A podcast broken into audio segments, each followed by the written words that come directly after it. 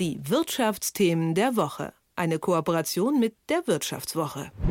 1,5 Milliarden Dollar wollte ein Zusammenschluss aus Megakonzernen investieren, um die Erde vom Plastikmüll zu befreien. Aufrichtiges Anliegen oder doch alles nur Marketing? Der Erfolg der sogenannten Alliance to End Plastic Waste ist jedenfalls minimal. Wir unterhalten uns heute über das entsprechende Kapitel aus dem Buch Die Plastiksucht und zwar mit einer der Autorinnen, Jacqueline Göbel von der Wirtschaftswoche. Schönen guten Morgen. Hi, guten Morgen. Erzähl uns doch gern mal was über diese Alliance to End Plastic Waste. Wer macht da so mit und was haben die sich vorgenommen? Ja, die Alliance to End Plastic Waste ist wirklich der größte Zusammenschluss an Konzernen, den es so gibt im Kampf gegen Plastik. Das hat äh, 2019 begonnen. Da haben sich ähm, mittlerweile sind es um die 90 Unternehmen hingestellt, gesagt, wir investieren jetzt richtig, um den Plastikmüll aufzuräumen. 1,5 Milliarden Dollar hast du ja gerade schon gesagt, eine gewaltige Summe. Mhm. Und dahinter stehen halt wirklich so Riesenkonzerne wie ExxonMobil, Shell, also viele Ölkonzerne.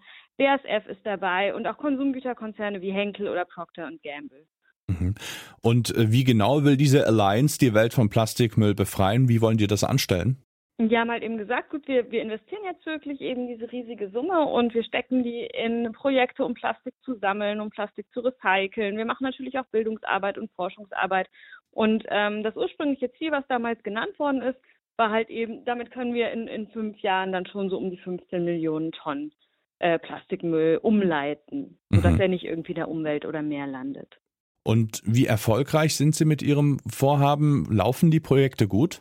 Ja, da muss man sagen, das ist wirklich ein bisschen äh, frustrierend, weil es sind jetzt vier von diesen fünf Jahren rum und äh, nein, also bei 15 Millionen Tonnen ist man lange nicht. Man ist ehrlich gesagt gerade mal bei 60.000 Tonnen. Also von diesem ursprünglichen Ziel, da hat man nicht mal ein Prozent, ehrlich gesagt nicht mal 0,5 Prozent erreicht. Und kann man sich erklären, woran das liegt? Gibt es Kritik vielleicht an der Art und Weise, wie diese Kampagnen da gestartet werden? Ja, also man muss sich natürlich so ein bisschen angucken, wohin hat die äh, Alliance to Plastic Waste denn das Geld investiert. Mhm. Ähm, nicht alle Projekte, die die unterstützt haben, haben jetzt tatsächlich angefangen, Recyclinganlagen aufzubauen, sondern es gab auch einige, die haben einfach versucht, ähm, ja, Wissen über Plastik zu vermitteln oder die haben Forschungsvorhaben ähm, unterstützt.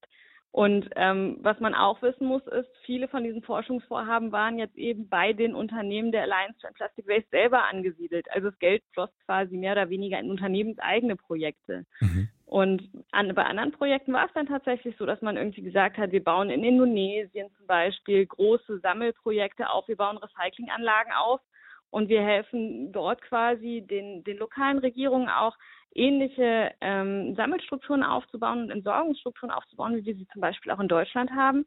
Aber dann hat man schnell festgestellt, erstens, das ist sehr teuer. Mhm. Zweitens, man sammelt natürlich nicht nur Plastikmüll, sondern auch wahnsinnig viel Biomüll. Mhm. Und den Plastikmüll, den man dann sammelt, den kann man nicht recyceln. Und so haben quasi auch diese Konzerne erstmal lernen müssen, Moment mal, Recycling ist halt eben nicht irgendwie, geht halt nicht so einfach, sondern ist eine wirklich große Herausforderung, braucht viel Wissen, braucht viel, viel Geld.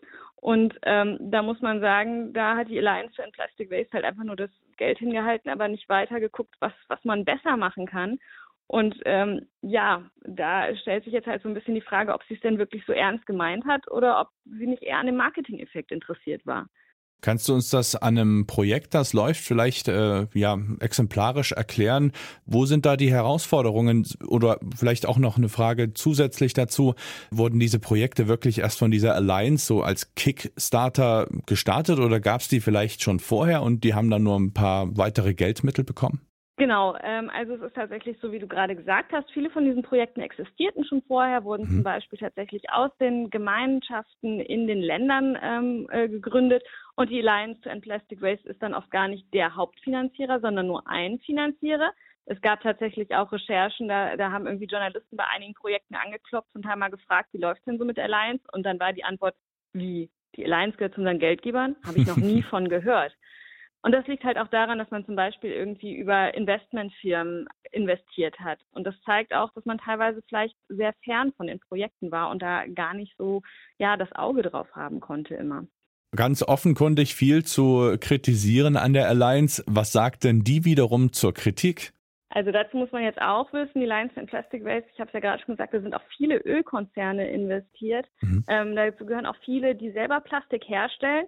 Und die ganz laute Kritik ist halt, naja, das ist vielleicht hier eher eine Greenwashing-Veranstaltung. Die, die gleichen Unternehmen, die hier behaupten, sie würden Plastikmüll beenden, bauen weiter neue Plastikfabriken, wollen eigentlich mehr in Plastik investieren, sagen, erwarten auch, wenn man sich ihre Prognosen anguckt, dass sie eigentlich, dass der Plastikkonsum weltweit weiter steigen wird.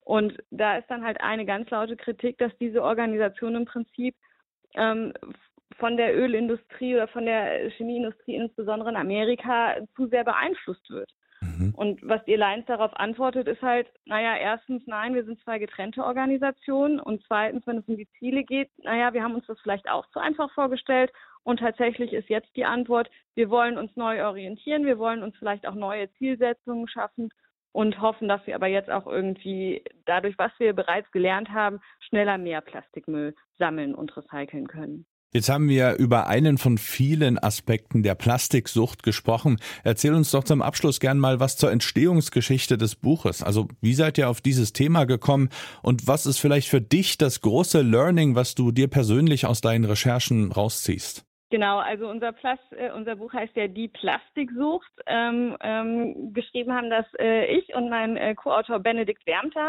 Ähm, und wir haben uns tatsächlich über unsere Recherchen zu Plastik kennengelernt. Also wir recherchieren beide schon seit Jahren und haben festgestellt, es gibt wahnsinnig viele Missstände.